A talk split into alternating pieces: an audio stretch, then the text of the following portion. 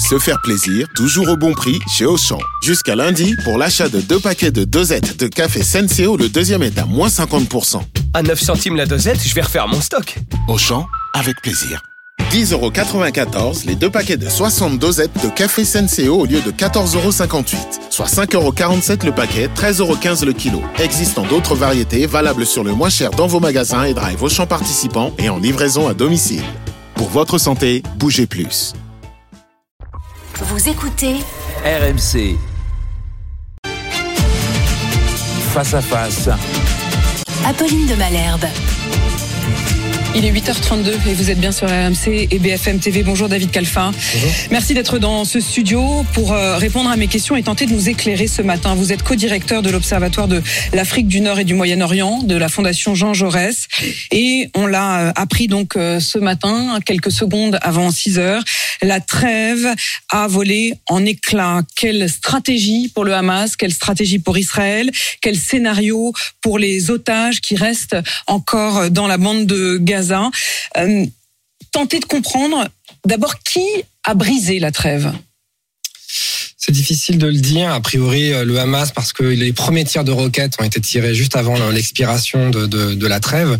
Ce qu'il faut arriver à comprendre, c'est que euh, la trêve, par définition, c'est très très fragile, parce que vous avez un État démocratique qui négocie avec un groupe militaro-terroriste et donc il y a une espèce d'asymétrie à la fois euh, morale euh, et puis en même temps des objectifs euh, stratégiques qui sont évidemment antithétiques. C'est-à-dire que pour le Hamas, l'objectif de la trêve c'était avant tout de se rassénérer, de régénérer ses troupes, de remettre la main sur son système de communication qui a été en grande partie détruit par l'armée israélienne, notamment dans le, dans le nord de la bande de Gaza, soufflé parce que euh, les troupes du Hamas dans le nord de la bande de Gaza ont, ont, ont subi le rouleau compresseur euh, israélien. Donc euh, il y avait du côté du Hamas un intérêt à gagner du temps. Donc en effet, le fait de briser cette, cette trêve de façon aussi spectaculaire me paraît assez surprenant. Mais encore une fois, je pense qu'il faut par ailleurs quand même en revenir à ce qu'est le Hamas fondamentalement, c'est-à-dire que c'est un mouvement dont l'idéologie islamiste nationaliste irrigue la pensée de ses, de ses dirigeants et de, de ses miliciens. Donc il y, a une, volonté aussi du Hamas. La guerre, si vous voulez, pour le Hamas, c'est sa raison d'être. Euh, donc revenir euh, au combat, c'est pas complètement absurde quand vous avez le sentiment que la marge de négociation avec les Israéliens est, est, de plus en plus limitée. Et ça, ça nous éclaire sur un point. Je suis peut-être extrêmement naïve, mais le sentiment que donnaient ces derniers jours, c'est que la plus grande difficulté, c'était surtout de contenir Israël, quand on voyait euh, le mal que se donnaient les États-Unis, par exemple, qui ont envoyé euh, Anthony Blinken euh, en Israël pour justement tenter d'appeler à la raison les dirigeants israéliens pour ne pas qu'ils reprennent justement les hostilités ou les bombardements. Et finalement, il y a cet attentat, d'abord hier à Jérusalem, revendiqué par le Hamas, puis ces tirs de roquettes juste avant 6 heures ce matin. C'est donc le Hamas finalement qui donne l'impression d'avoir effectivement euh, besoin de reprendre ses hostilités euh, et non pas Israël. Oui, et ce qu'il faut comprendre, c'est que le Hamas n'est pas un mouvement monolithe, c'est que vous avez une branche extérieure et on sait que les messages passés par notamment par Anié, donc qui est le, chef du Hamas, si vous voulez, la branche extérieure et politique du Hamas, euh, donc basée à, à, Doha. Donc il faudrait peut-être s'interroger sur une éventuelle dissension au sein du mouvement islamiste entre, encore une fois, la branche extérieure et euh, Sinwar, qui est le chef du Hamas dans la bande de Gaza. Il est tout à fait possible d'imaginer que les messages ou que la communication n'était pas forcément optimale au sein même du mouvement et qu'il y avait une dissension sur la stratégie à adopter vis-à-vis d'Israël. Est-ce que ça veut dire dans ces cas-là qu'il y a ceux avec lesquels euh, il y a la communication et la négociation, notamment via le Qatar, et puis il y a ceux sur le terrain euh, qui ne suivent pas forcément ces ordres-là, qui ne sont pas forcément dans la même euh, dans le même dialogue? Bah, écoutez, jusqu'à présent, Sinoir, donc le chef du Hamas dans la bande de Gaza, donnait le sentiment au contraire que euh, souhaitait négocier. Il a imposé à ses troupes, y compris dans le nord de la bande de Gaza, le cessez-le-feu qui a été globalement euh, respecté. Euh, donc c'est pour ça que je, m'interroge malgré tout sur quelle est la stratégie aujourd'hui du mouvement.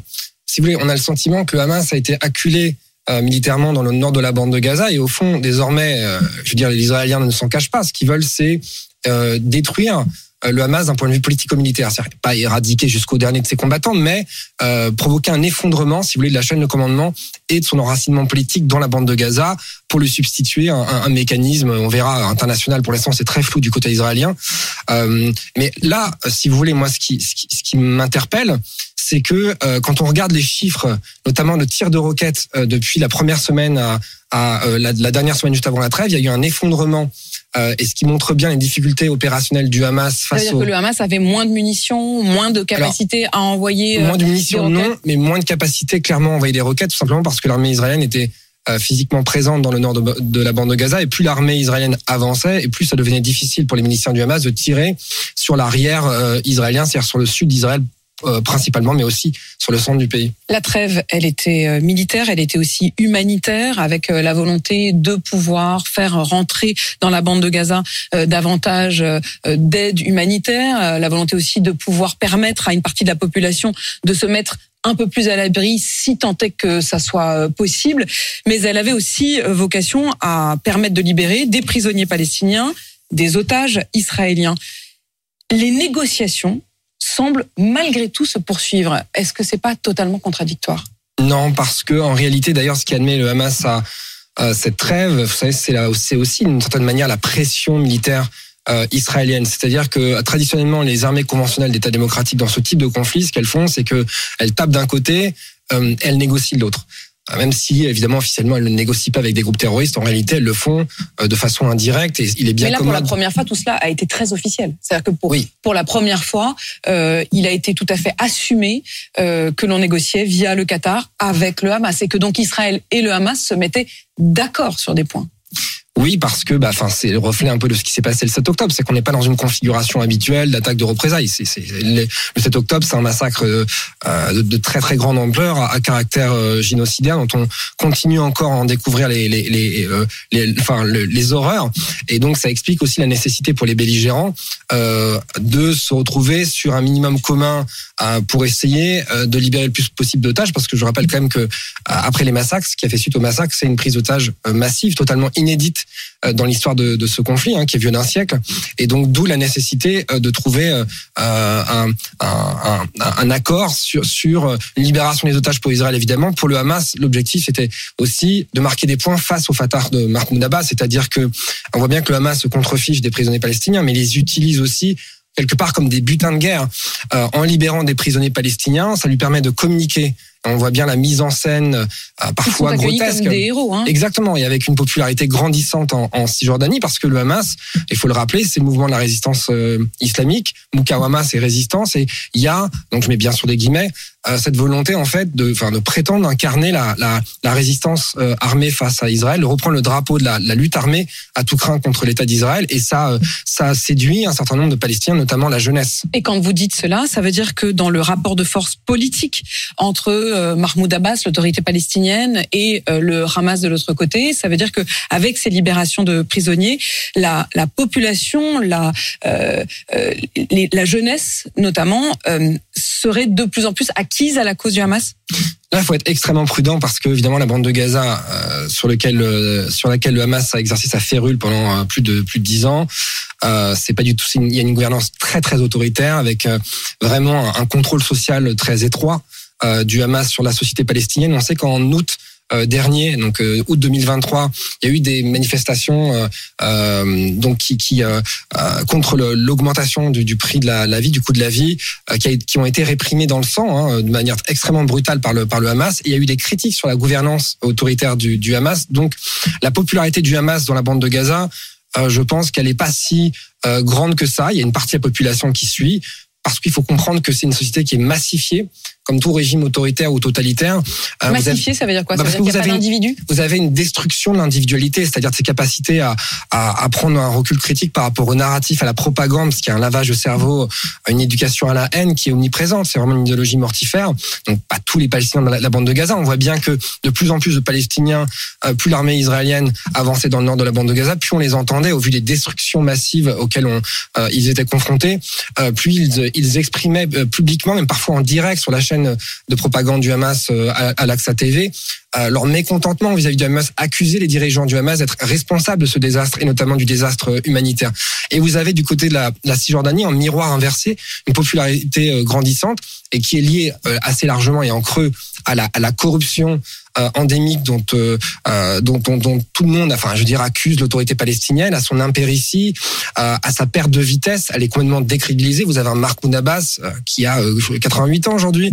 il n'y a plus d'élection depuis 2005. Donc, il n'y a pas du tout de légitimité euh, du président de l'autorité palestinienne euh, qui euh, règne sur Ramallah et encore.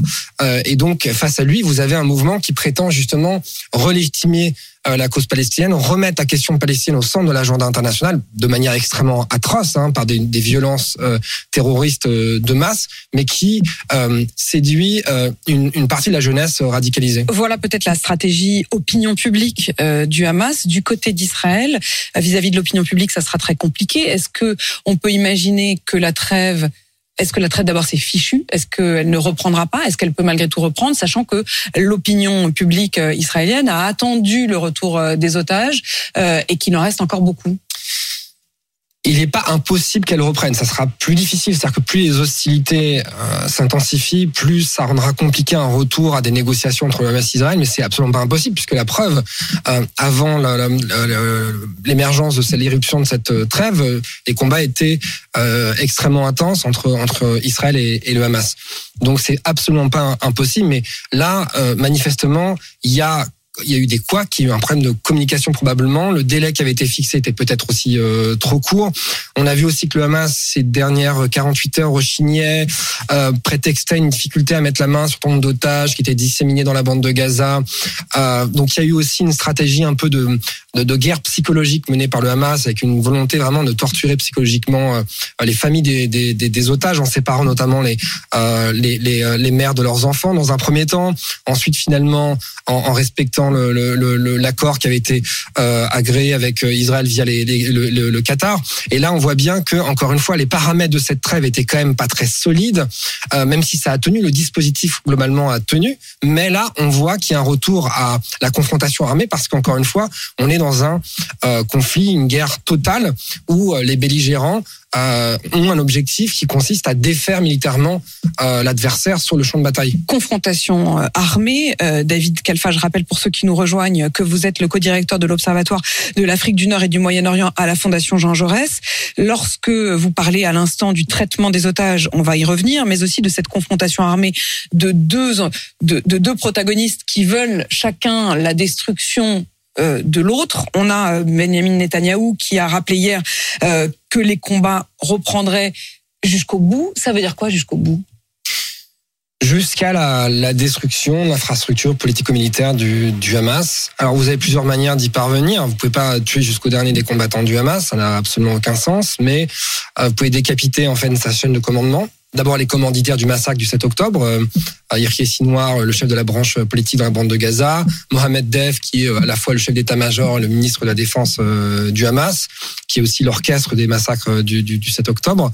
Euh, donc vous pouvez casser, disloquer euh, la chaîne de, de, commandement. Vous pouvez aussi euh, euh, éradiquer aussi son assise euh, politique en, en, prenant possession des institutions politiques euh, qui étaient censées être l'incarnation du proto-État théocratique du, Hamas dans la dans la bande de, Gaza. Ça, c'est possible. Vous avez aussi la possibilité, comme ça avait été le cas en 82, ça commence à être discuté en haut lieu d'un deal qui consisterait à offrir la possibilité au Hamas non pas à Sinoir et à Def, hein, qui sont sur euh, clairement qui sont les ennemis publics numéro un pour Israël, mais un, un, grand nombre de miliciens du Hamas de quitter la bande de Gaza et peut-être pour aller, pourquoi pas, au Qatar euh, en échange d'un cessez-le-feu en bonne et due forme, une fois que le Hamas sera vraiment très affaibli sur le plan militaire.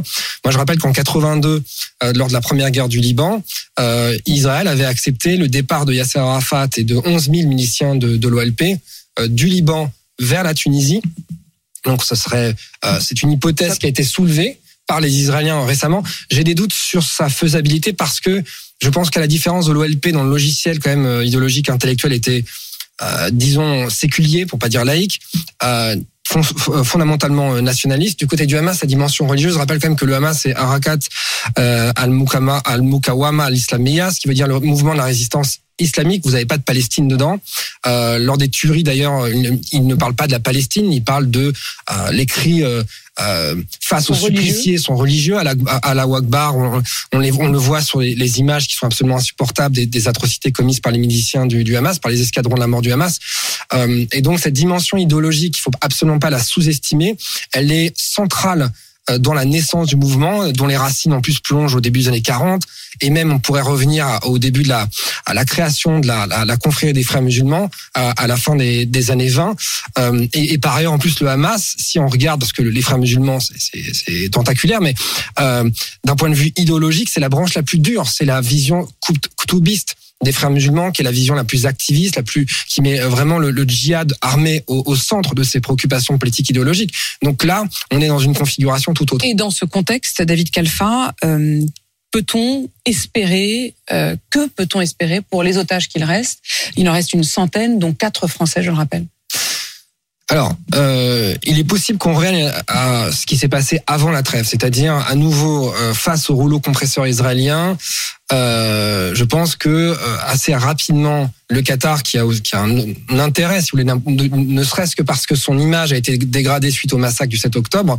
On se rappelle d'Anier euh, en, en prière avec des images de, de, de, de massacres, se félicitant du massacre depuis Doha, depuis un palace à, à Doha. Et donc ce côté Janus à deux têtes euh, du, Qatar, cette hypocrisie, au fond, euh, elle a un impact sur les relations entre le Qatar notamment et, les États-Unis. On sait que les pressions américaines sur le Qatar sont extrêmement euh, fortes, et donc on peut imaginer que euh, le Qatar euh, fera tout son possible pour essayer de, euh, De euh, poursuivre la libération d'un d'inciter- certain nombre Oui, d'inciter, d'inciter euh, les belligérants à revenir à la table de négociation, notamment le Hamas, parce que c'est vraiment le go-between entre Israël et le Hamas. C'est le Qatar qui joue ce rôle, parce que c'est le grand argentier du Hamas, c'est celui qui le soutient politiquement, idéologiquement via- via sa chaîne de télévision Al Jazeera, notamment en arabe.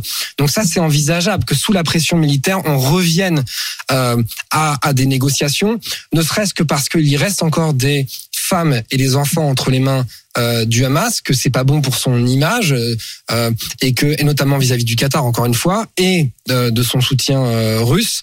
Donc ça c'est envisageable. En revanche, lorsqu'on lorsque cette phase de négociation sera terminée et qu'il s'agira de libérer les hommes cette fois-ci et notamment les soldats, là je pense qu'on entrera dans le dur de la négociation parce que rappelez-vous en 2011 le le Hamas accepte de négocier avec Israël la libération du soldat franco-israélien Gilad Shalit en échange de plus de 1000 prisonniers palestiniens. Jusqu'à présent, on a été sur un ratio de 1 à 3, c'est-à-dire un euh, prisonnier palestinien euh, pour, euh, enfin un, euh, un euh, otage israélien pour, Pour trois, trois prisonniers, prisonniers palestiniens. palestiniens. Et là, euh, lorsqu'il il, il, il, il, euh, il s'agira de, de faire libérer, si vous voulez, les otages, les hommes, les plus de 30 ans, 40 ans, etc. On peut imaginer que les euh, Le ratio va changer probablement, ce sera beaucoup plus compliqué. Et je pense que de ce point de vue, il faudra s'attendre au contraire à un durcissement du conflit. Euh, parce que les Israéliens, ils le disent, hein, au et Orbi, qu'ils veulent aller jusqu'au bout, c'est-à-dire jusqu'à la destruction du Hamas. À l'instant, le président israélien Isaac Herzog a été vu serrant la main de l'émir du Qatar. Ça se passe à la COP 28. Est-ce qu'on peut se dire que c'est de bon augure? C'est difficile à dire. Vous savez, le Qatar, euh, au moins depuis 95, euh, a des relations officielles avec Israël, avec un bureau économique à, à Tel Aviv, dans le sillage des accords d'Oslo. On sait que les relations entre les services de renseignement du Qatar et les services israéliens, euh, le, Mossad, sont, sont plutôt bonnes. Euh, on sait qu'Israël apprécie le rôle joué par le Qatar, même si évidemment les Israéliens considèrent que euh, faudra quand même régler un certain nombre de comptes avec eux après la guerre, euh, face à une stratégie dont on a bien vu les limites, qui consistait, si vous voulez, enfin l'équation c'était de le calme contre le cash. On voit bien que ça n'a pas tenu du tout euh, et que le Hamas a trompé euh, tout son monde, y compris d'ailleurs le, Qatar. Donc pas forcément. Le, dialogue, il a jamais été rompu avec le Qatar. Les relations entre le président de l'État d'Israël et le Qatar sont, sont, plutôt bonnes et je me doute évidemment que à Dubaï, ils vont discuter d'une éventuelle reprise de cette trêve, ne serait-ce que encore une fois pour euh, faire libérer les derniers otages, les femmes et les enfants les plus fragilisés. Une question, David Kalfa, sur Benjamin Netanyahou. On a du mal à comprendre qu'il puisse encore tenir debout, au sens où non seulement, euh, évidemment, ça faisait euh, des mois qu'il y avait une, une, opinion publique extrêmement partagée déjà euh, au sein de la démocratie israélienne, mais on apprend, et c'est le New York Times qui le révèle ce matin, que depuis un an déjà, Israël savait, ou en tout cas pouvait savoir, que le scénario de l'attaque du 7 octobre, quasiment un scénario d'une précision inouïe avait été trouvé par les services de renseignement américains et israéliens, mais que ça a été balayé d'un revers de main par des responsables de l'armée israélienne qui n'ont pas pris cette menace au sérieux. Oui. Vous savez, c'est, enfin, moi, ça me fait penser à un certain nombre d'échecs historiques des services de renseignement, euh, Bataclan en France, euh, 11 septembre aux États-Unis. On pourrait multiplier les exemples. En fait, le problème du renseignement, il est très simple, c'est que c'est un puzzle. Il faut, voilà, il y a une multiplicité de, de pièces qu'il faut arriver à assembler pour avoir une vision un peu en 360 de, euh, de, de ce à quoi on est confronté. Donc là, le renseignement, il l'avait. Euh, il suffit pas de l'avoir. Après, il y a une dimension cognitive, euh, et, et je pense qu'il y a une forme d'ubris du côté d'un certain nombre de militaires israéliens, notamment du renseignement militaire. Euh, qui qui, par orgueil Oui, qui n'ont pas euh, cru que le Hamas, non pas que le Hamas n'était pas capable, mais que le Hamas n'était pas, euh, ne, ne, voulait pas, n'aurait pas pris le risque de lancer un tel assaut euh, contre Israël, euh, sachant ce qu'il euh, obtiendrait en retour, c'est-à-dire une guerre totale d'éradication du mouvement islamiste palestinien. Euh, et c'est une erreur, évidemment, c'est une erreur. Et je pense que ce biais cognitif, il est collectif parce qu'on voit bien que ça ne concerne pas que l'armée israélienne, l'échelon politique aussi. Euh, Netanyahou n'a peut-être pas eu les détails de cette, euh, cette attaque, mais il a eu des éléments, on le sait désormais, ça a fuité dans la presse israélienne, notamment l'unité 1200 qui fait du renseignement électromagnétique, euh, une soldate. Il n'a pas voulu, a, non, il, il n'a pas voulu fait. voir, il n'a pas voulu croire, euh, comme vous le dites euh, aujourd'hui. David Kalfa, merci d'être venu nous éclairer ce matin. Je rappelle que vous êtes co-directeur de l'Observatoire de l'Afrique du Nord et du Moyen-Orient à la Fondation Jean Jaurès.